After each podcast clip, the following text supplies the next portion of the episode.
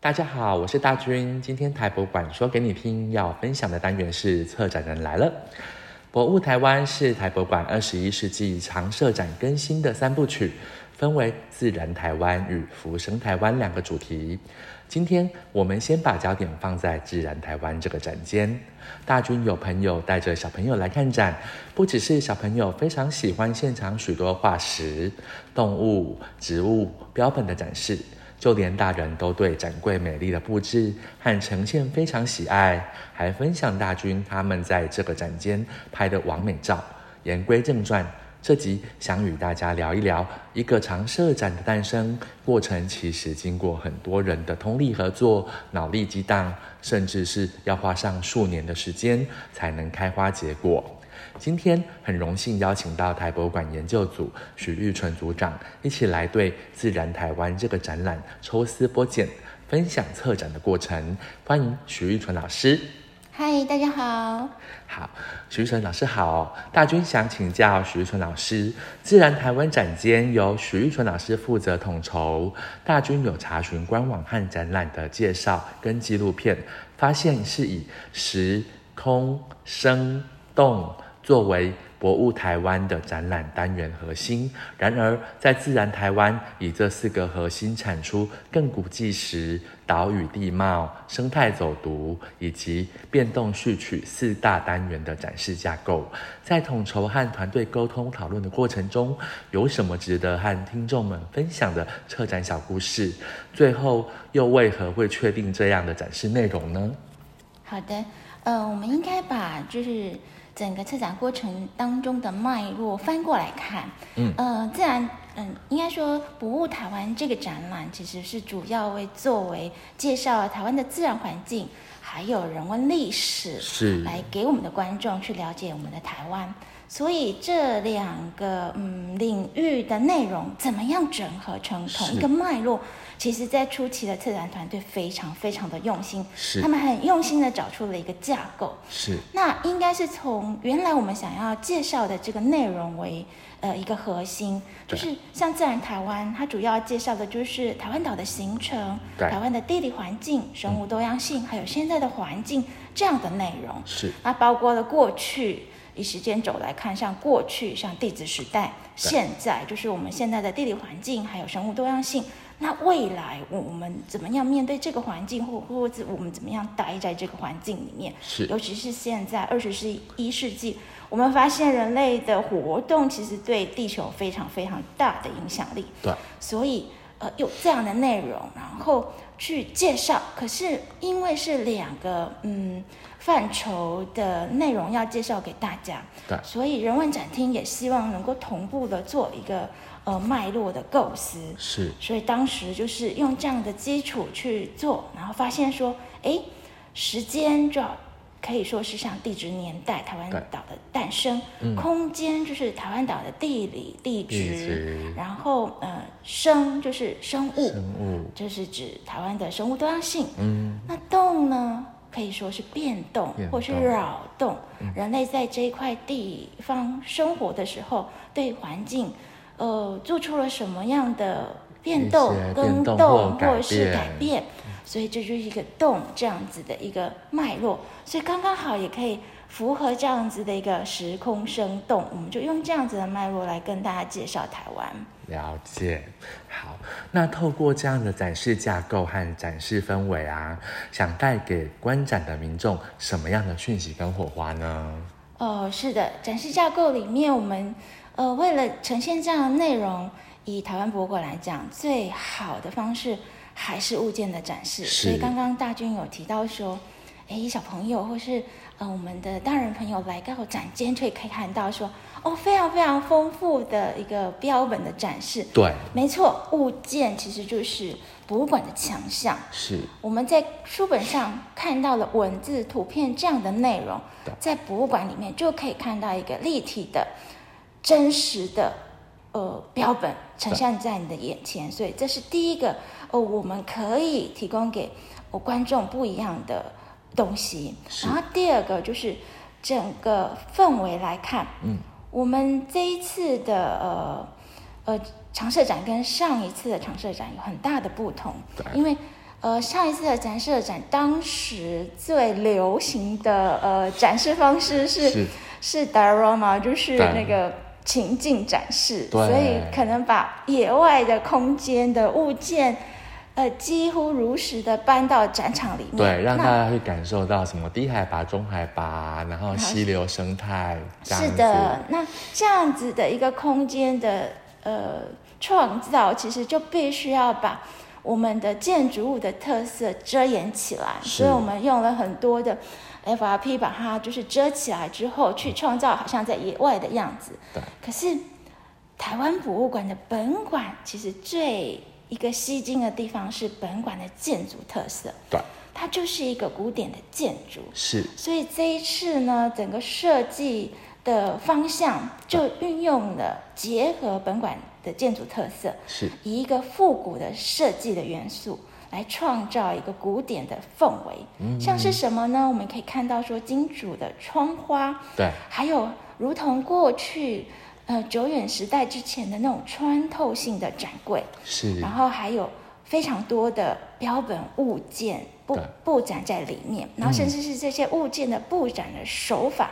也是一个很重要的点。怎么说呢？就是像是，嗯、因为展柜是穿透的，是那像植物的标本，它如果像是我们一般的研究型标本，它是有一张纸衬在后面的，对就不穿透。对那我们怎么样这样展件能够穿透？所以我们是用了一个包埋标本的方式，让呃植物标本是穿透的。对，我这样觉得子这一去次这一个做法蛮特别，因为我的朋友有跟我说，哎，好特别，他第第一次看到有植物可以用包埋的方式去做展示。是，嗯那这个部分就是我们想要突破过去的一个限制，嗯，因为过去的我们可以看到，嗯、台博馆在过去，嗯、的旧的展柜，它其实都比较少用植物的标本，植物标本因为那个台纸的关系，都是躺在斜板上这样子，都不会站起来，不是会跟动物融合成一个类似自然环境的情境，对所以这一次就是在设计团队这个部分就非常的去思考，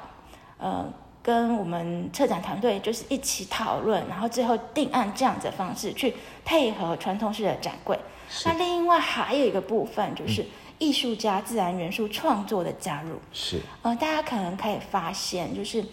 呃，我们确实是呃，把展间里面的一些生态系用橱柜的方式来做一个展示，像是低海拔，嗯、嗯、就是红树林的那个河，嗯、水水陆交水陆界交这样子界的一个展展柜，然后还有中高海拔这样的展柜。那海洋的部分，如果大家有呃有印象的话，它是一个鱼群用螺旋方式对回游这样子的一个呃物件布展的手法。那个展柜还真的蛮吸睛的。是，但是如果以科学来讲，这是不科学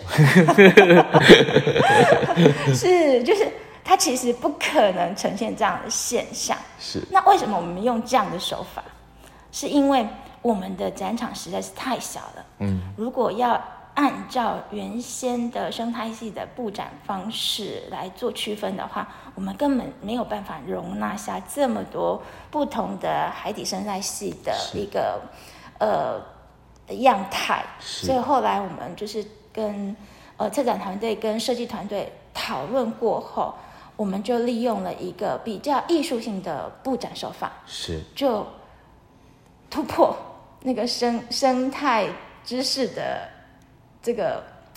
呃限制好了，限制可以说是一种限制。当然，我们也有人反对这样子的布展方式啊，哈。是，但是最后，因为它就是非常艺术手法，嗯，所以我们希望观众在欣赏这一个呃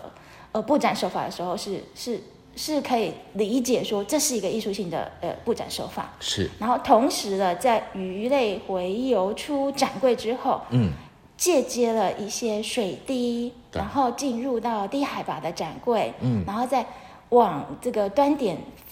出柜之后是一些蝴蝶的对木雕的艺术装置，然后这一群蝴蝶在飞上最后的一个深情台湾。这个其实是一个生命之歌的对一对个呃艺术创作，那它是也是呃艺术家跟我们策展团队讨论之后所做出来的一个艺术性的一个一个元素。是然后另外，当然在呃观点影片里面，我们还有两个那个铜雕的作品，也对是呃蒲浩明老师的创作，就是是黑熊跟云豹，他们同样坐在这个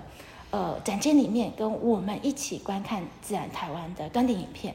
用这样子来创造一个既古典，然后又艺术，是可是又充满了知识，充满我们台湾介绍台湾的自然环境嗯的一个内容，这样子的一个展间，我们希望带给民众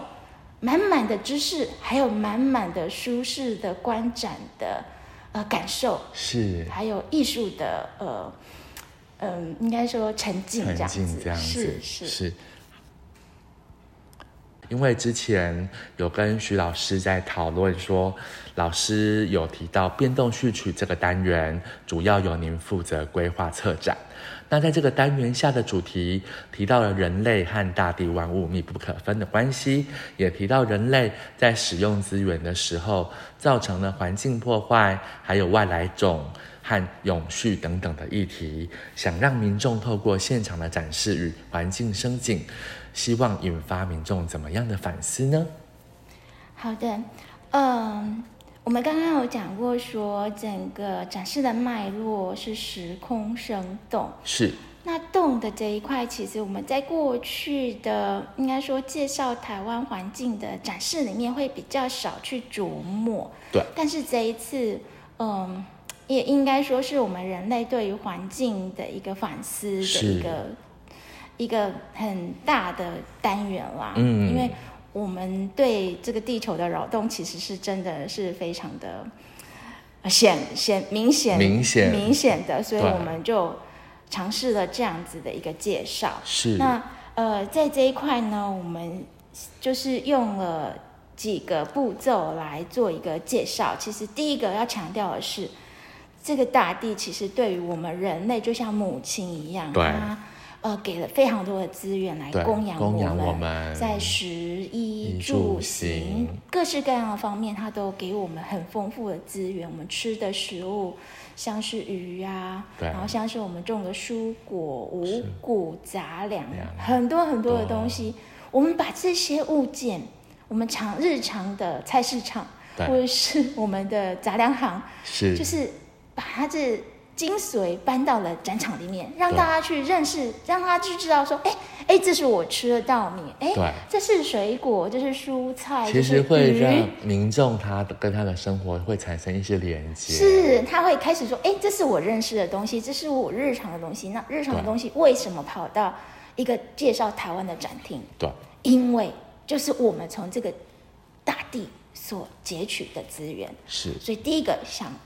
做的是去连接大家的生活，是让大家知道说，哎，我跟这个大地的关系，我是靠这个大地能够这样指引我，所以我每天很开心的在生活。对，然后接下来就是，哎，让大家自自己就是知道说，哦，我们人与自然居然有这么密切密切不可分。我们对不是只是坐在呃电脑桌前面打打字，然后叫 Uber Eat 可以吃就可以过一生了，不对是。不是其实这这个样背后是这一个土地，它就是种出东西，然后这些东西做成食物，甚至是我们的衣物，能够让我们有吃有穿有喝，对所以这个关系是非常密切的。是然后转而去看，那当我们从大地去截取这些资源的时候，是会发生什么事情？所以这里面就有一个平衡之道的单元。单元他就是在说，哎，过去我们可能没有这么理解人类的活动、人人类的呃扰动、扰动人类这从些土地去截取这些资源的过程当中，其实已经过度了。是我们造成了一些环境的污染，嗯，我们过度的使用水资源，过度的使用嗯、化学的这些呃元素，对放到土地里面，是想要去尝试改变土地，或者是呃过度的去去使用想利要用土地，增加生产，增加生产。嗯那这个过程当中，当然也是一个人类的实验，每一个时不不同时期的人类都会发现说，哎，我们做这件事情可能有后面的后面的影响，所以是慢慢慢慢，原来这样做会会产生一些负面的影响，是所以不断的尝试，不断的去检讨，去。醒思之后，对慢慢去找出一个平衡的地方。哦，所以在这里面，我们就呃提出了几个呃观看法，就像资源的利用对跟环境的变迁之间的关系，是像是我们会引进一些外来种，对像大黄血蜂草，过去可能是因为要让蜜蜂蜜蜂，它是能一够个蜜有源植物，可对，以采很多的蜜源植物蜜，可以可以采蜜，对可是它竟然变成了一个我们台湾现在到处都可以看到的外来的植物是入侵种，然后像是梅花鹿，对这是过去呃台湾的一个特产，甚至能够外销到国外去的一个物种，是但是我们现在一只都看不到。对野外完全看不到了，是，然后我们现在只能呃，就是慢慢地把它富裕，然后在部分地区能够做野放的动作。是但是我们也开始学习怎么跟这些开始增加的野放的动物生活。当你遇是在野外遇到梅花鹿，你该怎么办？对对，这是不断的嗯，互相学习。会让我突然想到，就是呃，我们之前在做保育，然后像台湾猕猴也是被保育到现在，哎，台湾猕猴现在数量太多了，可是跟我们人类的生活其实已经互相产生了一些干扰这样子的问题。是，的，没错，这就是我们在这个展场想要让大家也也也多去想这件事情。所以你刚刚讲的这个这个元素，我们也有放进去。就是是在我们低海拔地区，我们就征集了一只嗯断臂的台湾猕猴标本。对，这是那个标本我觉得很特别，是是，呃，以博物馆来讲，其实我们的标本是，呃，作为一个呃分类的一个就是呃样本，对，所以原则上都会去呃典藏比较完整的一个标本。是像这个断臂的人，这个台湾猕猴，过去是不会典藏到呃博物馆里面的。是那为什么这一次我们特别去征集这样子的一个标本？事实上就是想要用这样的标本来展示，呃，我们人跟跟这个野外的这些生物的关系。对，其实这里也是台湾猕猴的家。是，它并没有入侵我们的土地，没错没有。对，它其实在它的家生活，那它用它的方式生活。那我们遇到它，或者是它入在我们的呃生活范围交交接的时候，我们该怎么样面对这样子的一个生活的伙伴？对，其实说起来好像是我们赶走了他们，我们把他的家园变成了我们自己的家园，跟我们种植食物的地方。是，对，那所以这就是我们该去思考的。对我们应该去反省，或者是我们才去想出，呃，比较好的方法，能够互利共荣。是对，像这样子的一个内容，都是呃我们在资源利用跟环境变迁这一个单元里面，对想要想要就是给大家一个引线，然后让大家去去想一想。是那，最后，当然我们也不希望说整个展示让大家非常的心情沉心重情，沉重，对不对？所以我们也提出了一些呃，就是永续资源跟一些实际的行动的实践，是，像是樱花沟吻龟，嗯，它的整个保育的过程，过去是一个比较用明星物种去保护明星物种，然后不断的富裕它、放流它。对可是渐渐的发现说，哎，只是去富裕它，在嗯、呃可能在我们的养殖场把它养殖出来之后，是然后小鱼放流，好像没有对它的族群有很大的嗯注意，对所以才发现说啊，原来环境就是它的放放流的这个野外环境也非常的重要，是所以明星物种的保育其实涵盖了整个环境。它的呃生态环境，它的整个生活的环境的一个一个保护，所是，以一个区域性的保护就发生了。对那因因为这样子不断的在富裕保育的一个应该说方式的精进之后，樱花公我龟现在的族群至少还是一个呈现一个比较稳定的量，是那这就是一个呃呃就是一个很好的例子。是那另外就是跟人比较有关系的，像是呃比较有名的就是红豆，种植对红豆的这一个例子。嗯，那红豆跟我们之间的关系是什么？为什么我们常常听到“老鹰红豆”这四个字是？老鹰又跟人老鹰跟红豆跟人之间的关系是什么？是其实这也是一个我们人类种植作物的一个很好的例子。对，那因为我们要种红豆的时候对，就会去播种。是，那呃，很多的呃小鸟对在播种的时候，它它就会会跑来来吃吃红豆种子。对，对，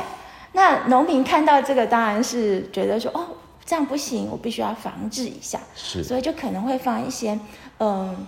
农毒药，就是就是让来侵犯他农田的这一些呃小鸟们，对就是离开这样子。是，那黑鸢它其实是一个，呃呃，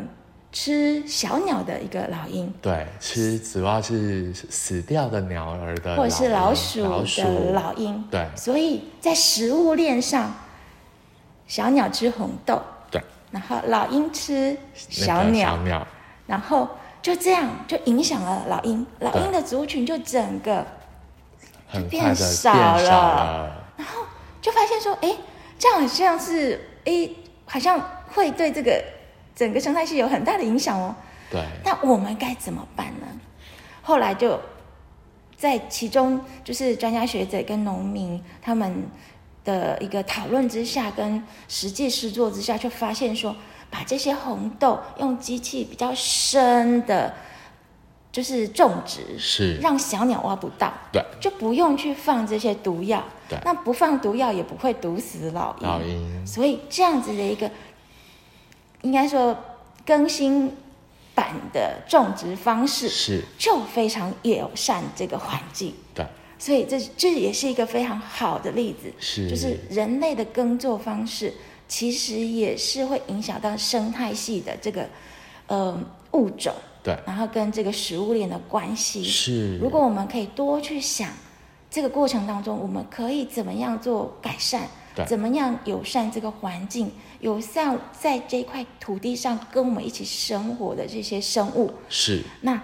就可以有一些永续资源的成果。对，对，然后像我们台湾的蝴蝶的保育也是，过去会抓非常多蝴蝶，我们是蝴对蝶王国，可是，是蝴蝶开始不见了。对，现 在要看到蝴蝶好难哦， 对，然后现在慢慢慢慢的，我们会就是种植一个一些食草植物，种植一些蜜源植物，慢慢慢慢，我们其实可以看到蝴蝶也开始回来了，甚至是我们在呃那个紫斑蝶或者是迁徙性的蝴蝶，它们在迁徙的时候，对，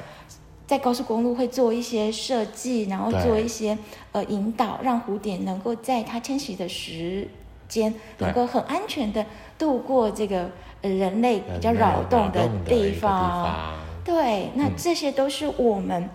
在想办法去嗯、呃改变我们的生活的一些小地方，是那它其实就可以有永续资源的一个一个成效了。是，对，像这样子其实，啊，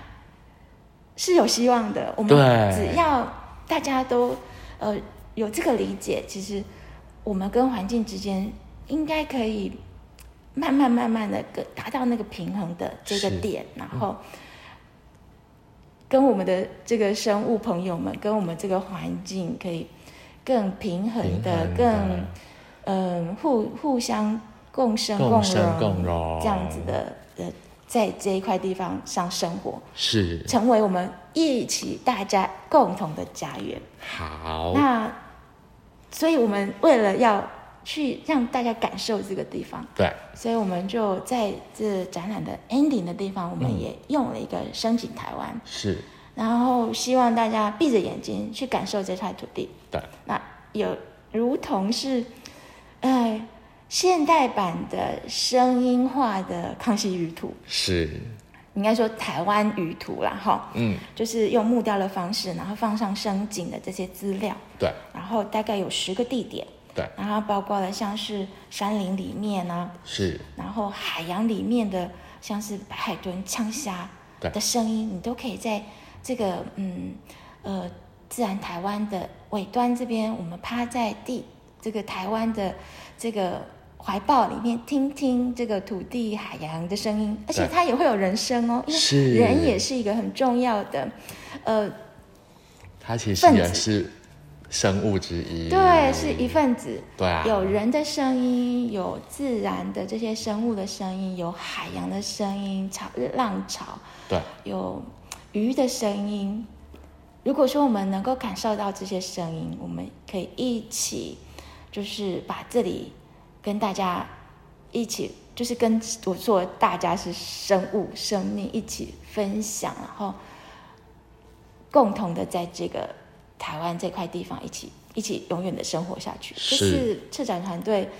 一个梦想，对也应该是大家的梦想。我觉得好棒哦！就是听了那个徐老师这样子的一个分享，我觉得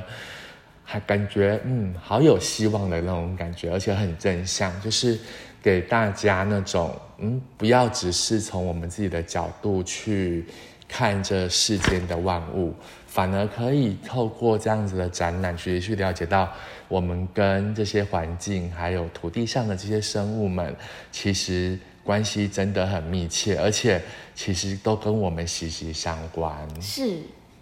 对，好，那今天呢，非常谢谢许玉纯老师带来丰富的分享，让我们可以透过展览沉浸也复习我们生活的环境，试着去理解自然台湾与人之间密不可分的关系，并且重新思考人们应该和环境还有生命们共存共荣的功课。欢迎大家到本馆二楼看这个琳琅满目的展览。之后，我们还会从策展的不同面向来分享自然台湾产出的过程与故事。台博馆说给你听，我们下次再会。